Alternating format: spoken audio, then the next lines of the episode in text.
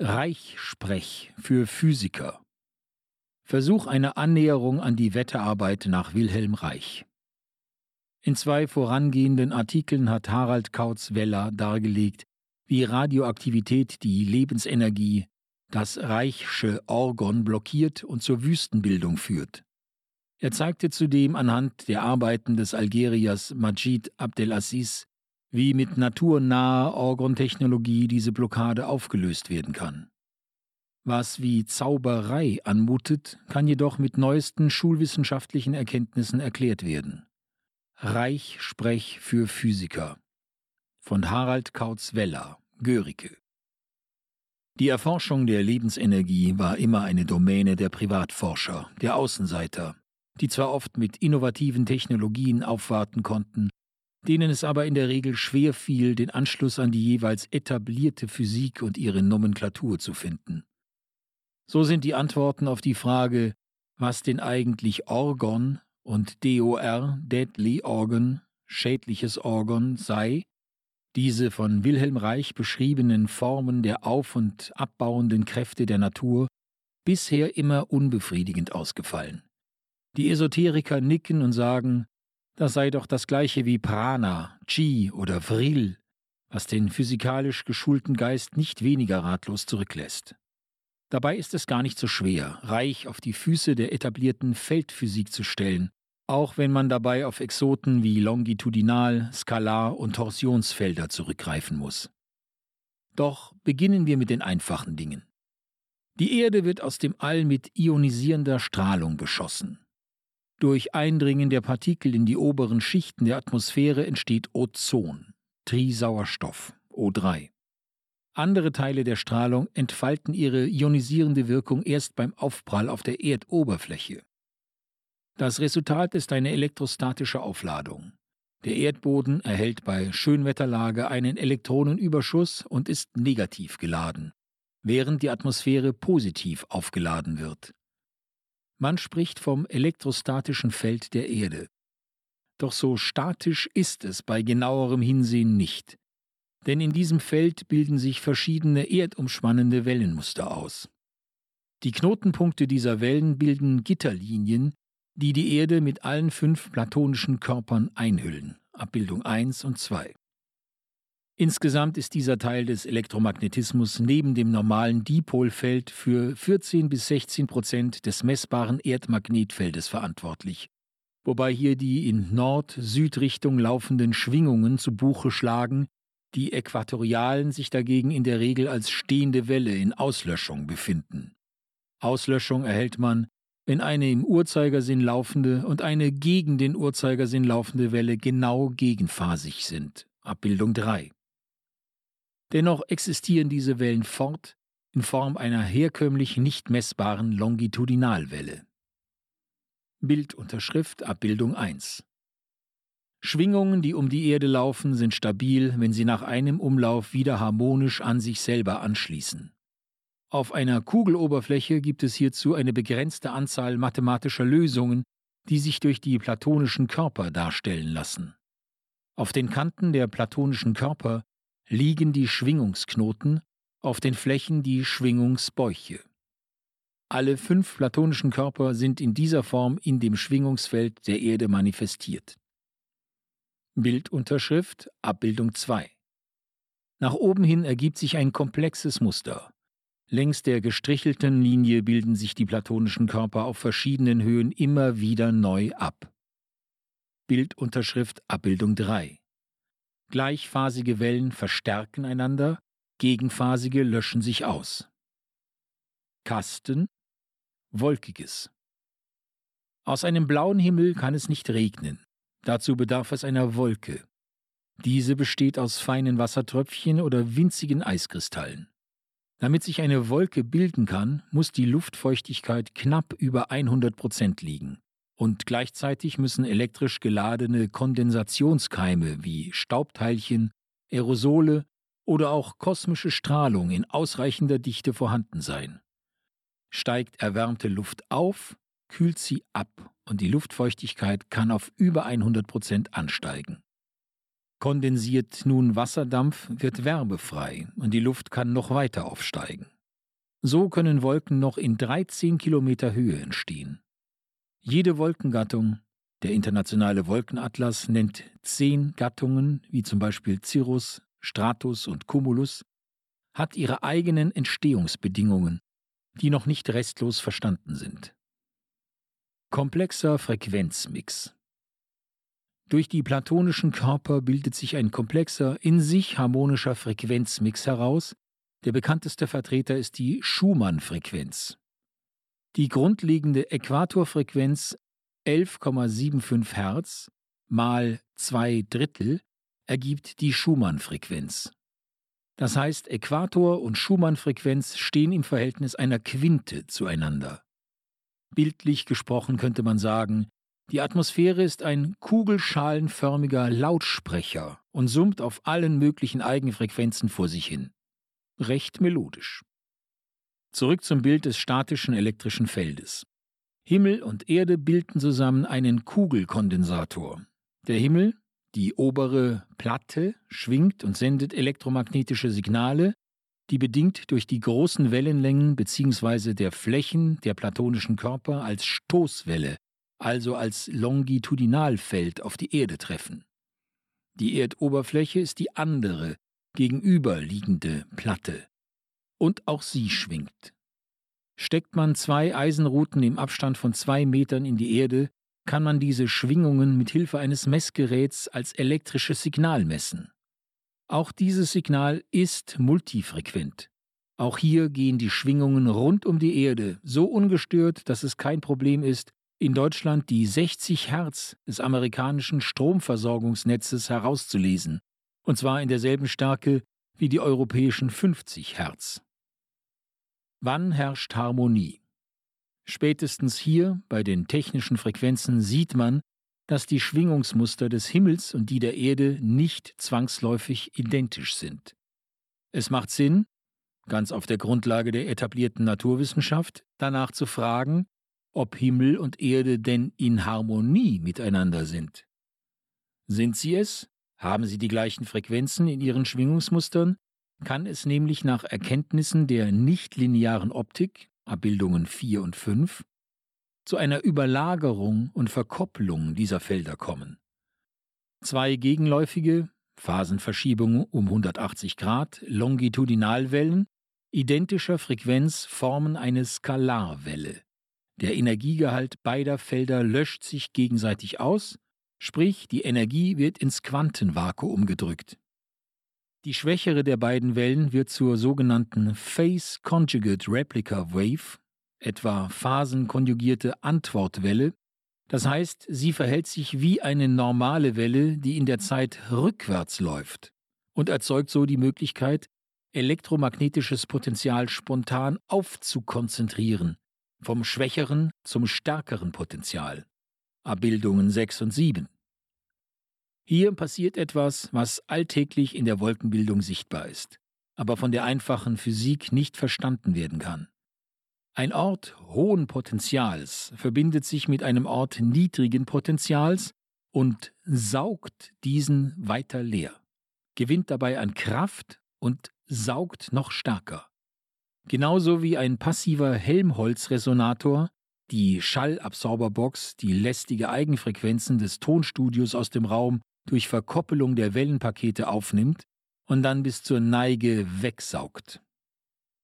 Im Grunde simple Akustik, vollständig verstanden und angewendet im Bereich des Schalls, einer anderen Longitudinalwelle, aber kaum verstanden im Bereich der elektromagnetischen Felder des Himmels. Zitat Jede Erhöhung der Potentialunterschiede am Himmel führt zu einem lebendigeren Wettergeschehen und in der Regel zu Regen. Bildunterschrift Abbildung 4 aus dem Labor für nichtlineare Optik von Professor Ivan Biagio, Lehigh University, USA. Bildunterschrift Abbildung 5 Aufnahme einer konischen Welle aus dem Bereich der nichtlinearen Optik.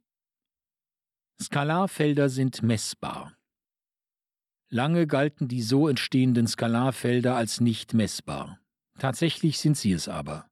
Sie erzeugen zwar keine elektromagnetische Induktion, aber sie verändern die Dielektrizitätskonstante von bestimmten Materialien wie Quarz, sodass über die Änderung der Kapazität eines Quarzkondensators die quantitative Änderung des Skalarfeldes gemessen werden kann, und manchmal können diese Skalarfelder mit dem bloßen Auge gesehen werden.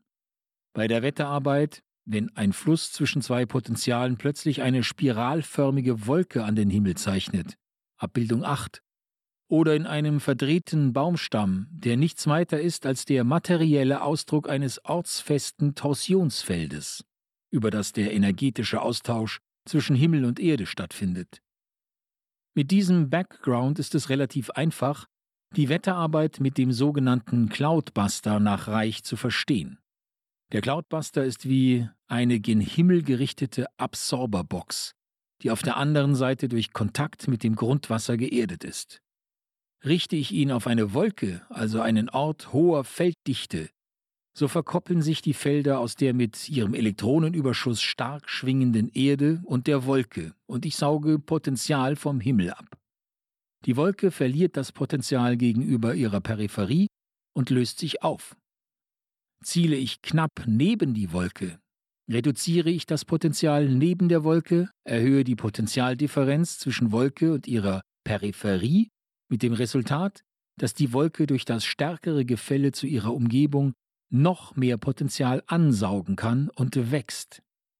So hat Reich Regen gemacht. Jede Erhöhung der Potentialunterschiede am Himmel führt zu einem lebendigeren Wettergeschehen und in der Regel zu Regen. Bildunterschrift Phasenkonjugierte Wellenpaare erzeugen neue Wellenformen. EM Transversalwelle und gegenphasige Replikwelle. Longitudinalwelle. Elektromagnetische Longitudinalwelle und gegenphasige Replikwelle. Skalarwelle, Schwingungen der Flussdichte der Zeit ohne messbaren EM-Anteil. Abbildung 6 Erzeugung der Skalarwelle nach Tom Bearden in zwei Schritten. Zunächst überlagern sich zwei gegenläufige Transversalwellen zu einer Longitudinalwelle. Zum Beispiel, wenn zwei elektromagnetische Schwingungen die Erde gegenphasig umlaufen und sich gegenseitig auslöschen. Zwei dieser Longitudinalwellen können unter bestimmten Winkeln, zum Beispiel 180 Grad, zusammen eine Skalarwelle bilden. Eine Fluktuation der Raumzeit selber, so wie es mit den Feldern zwischen Himmel und Erde geschieht.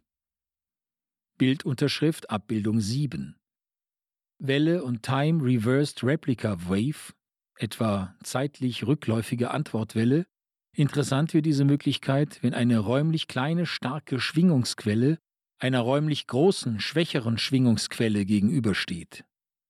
Dann wird die Schwingung der großen, schwachen Quelle zur Time-Reversed Replica Wave der kleinen, starken Quelle, die dadurch mehr und mehr Potenzial akkumulieren kann.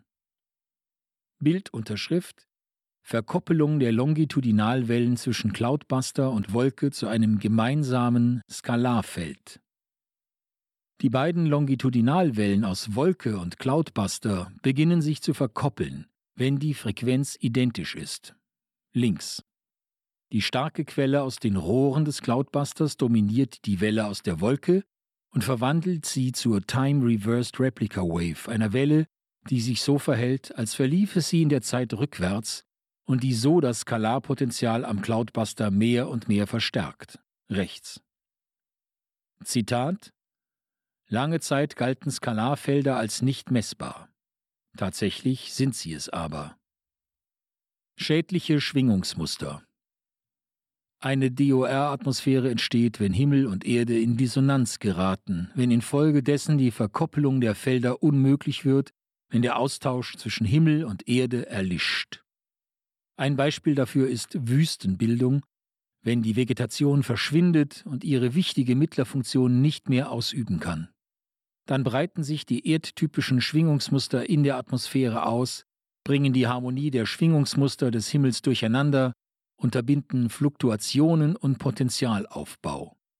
Dies kann, wie gesagt, durch eine Zerstörung der Pflanzendecke entstehen, durch direkten Einfluss von Elektrosmog oder durch die oberirdische Freisetzung von Radioaktivität, von Stoffen, die im Bauplan der Natur unter die Erde gehören, wo ihre abbauenden Kräfte wie Walter Russell es beschrieb, siehe Artikel Wie Radioaktivität das Leben zerstört in dieser Ausgabe, am rechten Ort sein und die Humusbildung befeuerten, aber nicht in die Atmosphäre. Um eine derartig erstarrte Atmosphäre zu heilen, muss zunächst das DOR, also die erdtypischen abbauenden Schwingungen, abgesaugt werden. Erst danach macht es Sinn, die Potentialunterschiede im Himmel zu verstärken und das Wettergeschehen wieder zu beleben. So bleibt im Grunde nur eine entscheidende Frage offen. Wo kommt das Wasser für den Regen her? Schauen wir uns zunächst ein natürliches Entstehungsmuster eines Stark- oder Gewitterregens an. Voraussetzung ist feuchtwarme Luft in Bodennähe mit einer relativen Luftfeuchtigkeit von über 60 Prozent und ein Temperaturgradient von mehr als 0,65 Grad Celsius pro 100 Höhenmetern. Unter diesen Umständen wird die Luftschichtung labil und die warmen, feuchten Luftmassen steigen auf. Dabei dehnen sie sich aus, kühlen dadurch ab bis es zur Kondensation kommt, vorausgesetzt es liegen ausreichend Aerosole als Kondensationskeime vor. Ist dies nicht gegeben, kann es zu einer bis zu 800-prozentigen Übersättigung der Luft mit Wasserdampf kommen, bevor es regnet. Wie Regen entsteht. Die Höhe, in der der Taupunkt erreicht ist, definiert die Unterkante einer Wolke. Mit der einsetzenden Tröpfchenbildung wird die Luft durch die frei werdende Kondensationswärme zusätzlich aufgeheizt, dehnt sich dadurch im Vergleich zur Umgebung noch mehr aus, steigt noch schneller auf und bildet die regenbringenden Turm- oder Cumulonimbuswolken mit ihren starken inneren Aufwinden. Die Wolken wachsen, indem sie mehr und mehr feuchte Luft von unten in sich hineinsaugen. Regnen tut es, wenn die Wassertröpfchen so schwer geworden sind, dass sie schneller fallen, als die Aufwinde sie mit sich hochreißen. Die Höhe der Regenwolkenbildung liegt zwischen 8 und 12 Kilometer. Die Beobachtungen beim Regenmachen mit Cloudbustern folgen jedoch einem ganz anderen Muster. Die Bildung der Regenwolken setzt hier spontan ein, manchmal schon in einer Höhe von 800 bis 2000 Meter. Damit einher geht ein Absinken der Temperatur, teilweise mit Fallwinden, die Windhosen ausbilden können. Der Unterschied im Wettergeschehen ist deutlich und wirft zwei Fragen auf. Wie kommt es bei der Wetterarbeit zu diesen Temperaturstürzen, die eindeutig nicht durch adiabatische Expansion entstanden sind? Und oder wieso ist plötzlich ausreichend Wasser da, ohne dass es der Expansion durch Aufsteigen bis in eine Höhe von 10.000 Metern bedarf, die die Luftmassen abkühlen lässt und an den Taupunkt führt? Diese Fragen lassen sich bisher noch nicht eindeutig beantworten, aber es gibt vielversprechende Ansätze. Wilhelm Reich selber betonte die Rolle des Ozons. In DOR belasteten Atmosphären sei der Ozongehalt hoch, stellte er fest, eine Beobachtung, die Jahrzehnte später durch Messungen in Smog bestätigt werden konnte. Reich selber ging davon aus, dass durch die Veränderung der elektrophysikalischen Qualität der Atmosphäre das Ozon dissoziiere und der frei werdende monoatomare Sauerstoff zusätzliches Wasser bilde. Bildunterschrift Abbildung 8 Ein immer wiederkehrendes Phänomen bei der Wetterarbeit. Der Fluss zwischen Potentialfeldern am Himmel manifestiert sich in spiralförmigen Wolkenstrukturen. Bildunterschrift die Dürre in der Sahelzone ist eine Folge von Nuklearsprengungen und Uranabbau. Bildunterschrift Abbildung 9 Das Ronk-Hilsch-Wirbelrohr ist eine Vorrichtung ohne bewegliche Teile, mit der sich Gas in einen heißen und einen kalten Strom aufteilen lässt. Unter Druck stehendes Gas wird tangential in eine Wirbelkammer eingeblasen und in eine schnelle Rotation versetzt über eine Million Umdrehungen pro Minute. Der Gasstrom teilt sich aufgrund der hohen Fliehkräfte und weiteren noch nicht vollständig verstandenen Prozessen in einen äußeren, warmen und einen inneren, kalten Strom auf. Das Wirbelrohr wurde 1933 von dem französischen Physiker Georges Ranc erfunden. Der deutsche Physiker Rudolf Hilsch verbesserte die Konstruktion. Blockierte Aerosole Wer die heute gemessenen Ozonkonzentrationen kennt, dürfte bei dieser Vorstellung lächeln, denn hier geht es um maximal 0,3 Milligramm pro Kubikmeter. Auch wenn das Ozon freien Wasserstoff finden würde, wäre die Menge des gebildeten Wassers zu vernachlässigen. Dafür kennt man heute einen anderen Zusammenhang zwischen Ozon und Regenbildung. Ozon lässt das Hydroxylradikal OH- entstehen. Und dieses blockiert die Aerosole, die die Kondensationskeime für Regen bilden.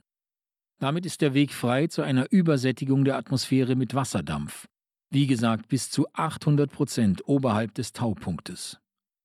Gelingt es, die Ozonbildung zu hemmen, bleiben die Aerosole aktiv und es kann in einer gesättigten Atmosphäre wieder zu Regenbildung kommen.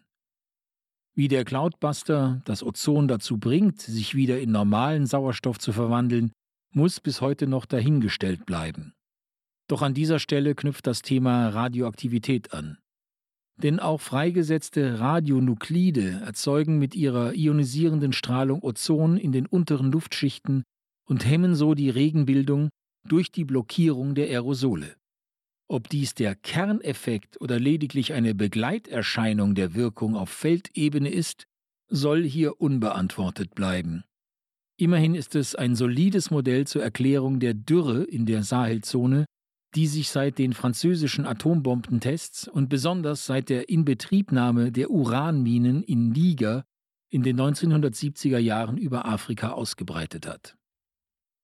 Die Thermik der Wirbel. Dieser Ansatz erklärt jedoch noch lange nicht, wieso es im Zusammenhang mit Wetterarbeit zu spontanen Temperaturstürzen kommt. Das Phänomen, dass sich Temperaturen ohne sichtbare Energie zu oder Abfuhr ändern, ist in der Natur immer mit Wirbelbildungen verknüpft. Wasserwirbel kühlen sich im Kern spontan auf 4 Grad ab. Kollabierende Kavitationsbläschen, die mit Wasserdampf gefüllt sind, heizen im Wirbelkern auf 40.000 Grad hoch. Im Rank-Hilsch-Rohr-Abbildung 9, einem in einem Zylinder stehenden Luftwirbel, gibt es eine Temperaturseparation zwischen Kern und Peripherie mit Temperaturunterschieden von bis zu 120 Grad. Viktor Schaubergers Klimator erzeugte mit Hilfe einer gewellten, vergoldeten Kupferscheibe einen Luftwirbel, der die Wassermoleküle derart beeinflusste, dass sie je nach Drehfrequenz Infrarotstrahlung absorbierten oder aussandten. Und so konnte er ganze Räume kühlen oder heizen, ohne dafür Energie aufwenden zu müssen. Außer natürlich der konstanten 200 Watt, die der Elektromotor brauchte, um die Scheibe in Rotation zu halten. Und wenn man dafür offen ist, auch die Begegnung mit körperlosen Lebensenergiewirbelfeldern vulgo Geister, ist nach den Aussagen von Betroffenen stets von einem kalten Lufthauch begleitet. Dies wäre ein Erklärungsmodell. Die entstehenden Skalarfelder kühlen dank ihrer Wirbelcharakteristik die Luft spontan ab, was lokal zu Temperaturstürzen führt, zu kalten Fallwinden, zur Kondensation des Wasserdampfes, zu Wolkenbildung und Regen aus niedriger Höhe. Dafür würden die feinen fraktalen Zeichnungen sprechen, welche die durch Wetterarbeit entstehenden Wolken in ihrer Entstehungsphase an den Himmel zeichnen. Biefeld-Brown-Effekt Es gibt aber noch drei weitere Mechanismen, die zwar schulwissenschaftlich umstritten sind, die aber in ihrer Erscheinungsform als Wirkmechanismen in Frage kämen. Zum ersten wäre da der sogenannte Biefeld-Brown-Effekt. Asymmetrisch geformte, Elektrisch geladene Kondensatoren erfahren dank ihres stark inhomogenen elektrischen Feldes eine rückstoßfreie Beschleunigung in Richtung der kleineren Platte. Der Effekt ist deshalb interessant, da er gleich zwei Hauptsätze in Frage stellt, den Energie- und den Impulserhaltungssatz. Dennoch, sagt Brown, dass er den Effekt im Labor nachweisen konnte und eine ganze Generation von Bastlern hat ihm mit ihren Liftern kleinen Flugkörpern, die mutmaßlich diesen Effekt nutzen, um zu fliegen, ein Denkmal gesetzt.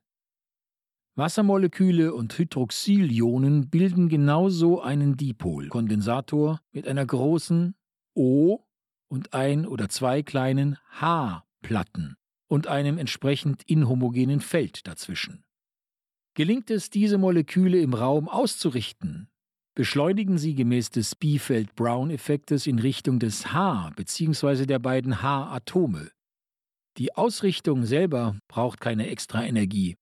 Das heißt, es ist nur eine Frage der Selbstorganisation des Wasserdampfes bzw. der Hydroxylionen in der Atmosphäre, die darüber entscheidet, ob der Dampf sich gezielt in eine Richtung bewegt und damit in der Lage ist, sich spontan aufzukonzentrieren. Das wäre ein Mechanismus, der bei der Wolkenbildung eine Rolle spielen könnte. Der zweite Effekt, der von Interesse sein könnte, begegnete mir zum ersten Mal, als ich für die Firma Cobra Mauerwerkstrockenlegung die Herausforderung angenommen hatte, als Gutachter in einem gegen die Firma gerichteten Gerichtsverfahrens die Funktionalität der Geräte im Labor nachzuweisen. Das Cobra genannte Gerät besteht im Wesentlichen aus zwei Kupferspiralen und soll auf einer ähnlichen physikalischen Ebene wie der Cloudbuster wirken. Ich empfahl der Firma damals einen Aufbau bei der die Migrationsbewegung von Wasser unter dem Gerät sichtbar gemacht werden sollte. Dabei kamen Hunderte von Pipetten zum Einsatz, die ein Schaumstoffbett beträufelten. Zitat bei Cloudbuster-Operationen weist Regen seltsamerweise keine der typischen Degenerationserscheinungen auf, die inzwischen alles Wasser auf der Erde durch unsere Zivilisation erlitten hat. Wundersamer Wasserschwund. Der Versuch selber verlief eher unbefriedigend, dafür traten zwei andere Effekte auf, die für Überraschung sorgten. Die physikalische Qualität des Wassers in der Auffangwanne veränderte sich unter der Kobra mit den Mondphasen, und das Wasser entwickelte an ausgewählten Tagen derart starke Kohäsionskräfte, dass es wie geliert aussah. Es bildete sich eine fünf Millimeter tiefe Kerbe am Gefäßrand. Eine Stärkung der Kohäsionskräfte, des Zusammenhalts der Wassermoleküle untereinander könnte auch bei der Regenbildung eine Rolle spielen. Und aus einigen bereitgelegten verschlossenen Pipetten verschwand Wasser. Es verschwand einfach. Aus geschlossenen Gefäßen. Ich selber fiel damals vom Glauben ab, da ich fest mit einem Einfluss der Kobra auf das Migrationsverhalten mit verstärkter und oder gerichteter Adhäsion gerechnet hatte. Doch manchmal, zum Beispiel, wenn es mal wieder über dem australischen Kontinent Fische regnet, denke ich an das erste Kapitel der Genesis. Und der Geist Gottes schwebte über den Wassern. Und an die Sintflut in ihren frühen Beschreibungen, wo die Wasser des Himmels und der Erde sich vereinten. Denke an Matti Pittkennens multidimensionales Universum und frage mich, ob es nicht in direkter Nachbarschaft eine Raumzeitfolie, eine Dimensionsebene gibt, die ganz mit Wasser gefüllt ist, in der der Geist Gottes wohnt und aus der heraus sich unsere Realität einst gebildet hat, aus der das Wasser bei bestimmten Feldkonstellationen durch kleine oder große Wurmlöcher zu uns herüberkommt. Über Australien samt Fisch, bei der letzten und vielleicht kommenden Sintflut und auch bei Cloudbuster-Operationen, nach denen der Regen seltsamerweise keine der typischen Degenerationserscheinungen aufweist, die inzwischen alles Wasser auf der Erde durch unsere Zivilisation erlitten hat, sondern ein ganz reines, jungfräuliches Wasser hervorbringen, wie wir es aus einem Jungbrunnen erwarten würden.